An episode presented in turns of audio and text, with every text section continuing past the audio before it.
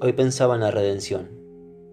Por azares de la vida, o por la vida misma que es el azar primero, llegó a mi correo una noticia feliz. Lo feliz era de carácter económico, que por más mundano que sea, en tiempos de profunda miseria, ayudan a la existencia de uno. Pensé que con esos vientos favorables, que empujarían un poco mi descuidado barco, podría comenzar a planear mi redención, con resultados a corto plazo inclusive, tan cortos como el verano próximo, por ejemplo. Con un panorama tan tentador, el paseo con el perro fue más vital que de costumbre. En eso me encontraba cuando conjeturé que en el fondo todo se trata de una gran redención.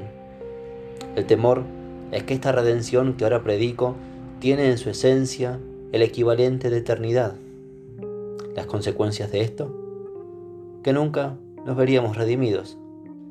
La abuela me decía que siempre faltan cinco para el peso. Su tono provinciano le daba más hondura y sus años un signo de respeto permanente. Lo mismo, siempre faltaría un poco para la redención, siempre un saldo negativo. Los cristianos le pusieron de nombre el pecado original.